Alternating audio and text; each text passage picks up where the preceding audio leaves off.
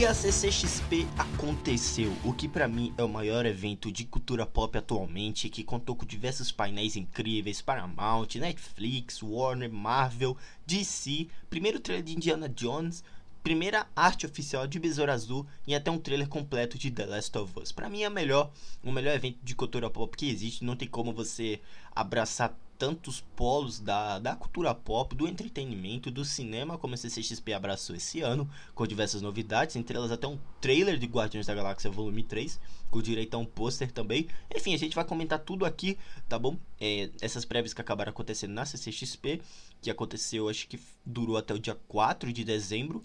E enfim, né? A gente não podia esperar menos da equipe do Omelete, a gente podia esperar menos da própria do próprio evento brasileiro mesmo, que sempre traz novidades, é sempre um orgulho pra gente de forma geral, tá bom? A gente que gosta de cultura pop, de cinema, enfim.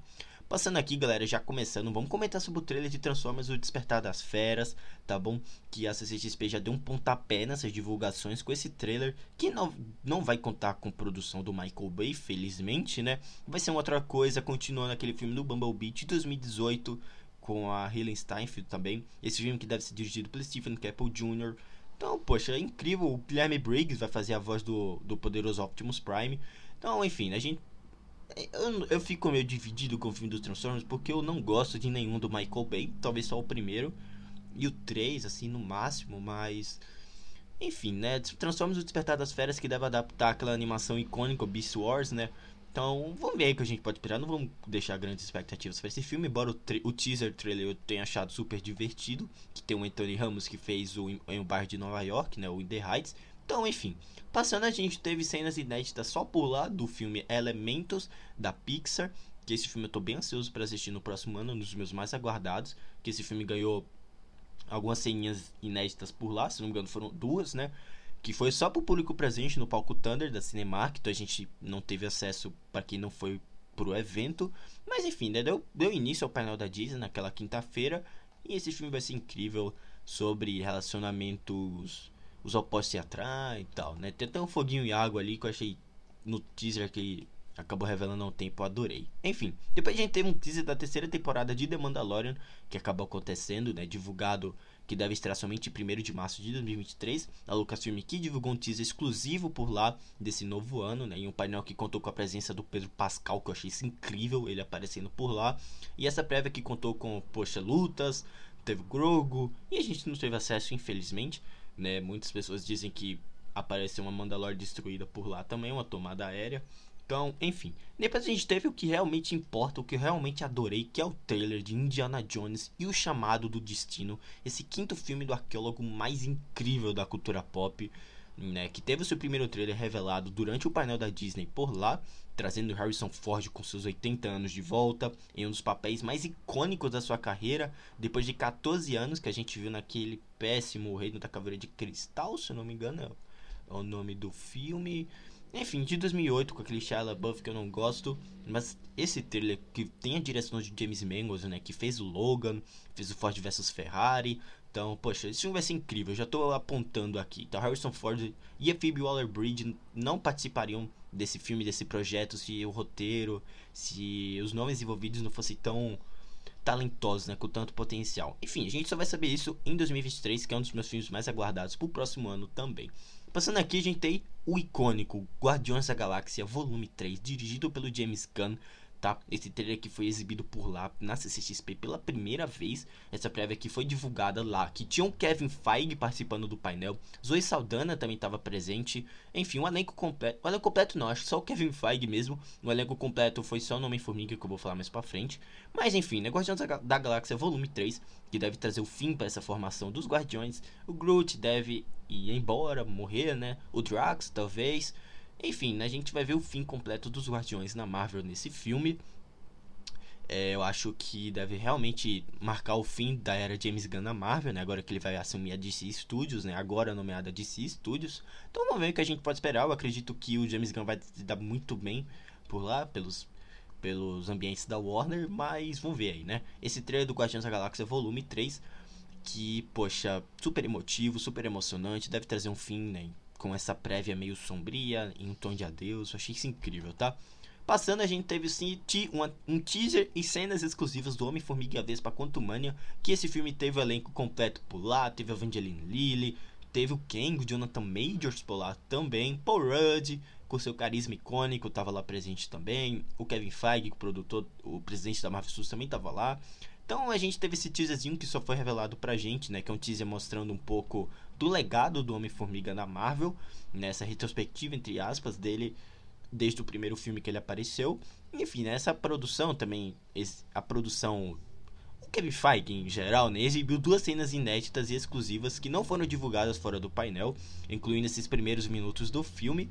Enfim, né, tá aí, né, o Homem-Formiga Quantumania estreia em fevereiro ou março de 2023, trazendo de volta esses personagens icônicos e a apresentação do vilão Kang, né, o Kang o Conquistador, interpretado pelo Jonathan Majors, né, que deve de alguma forma escapar do reino quântico e assim propagar sua dinastia que deve só ser vista em Vingadores Dinastia Kang, tá bom? Em 2026.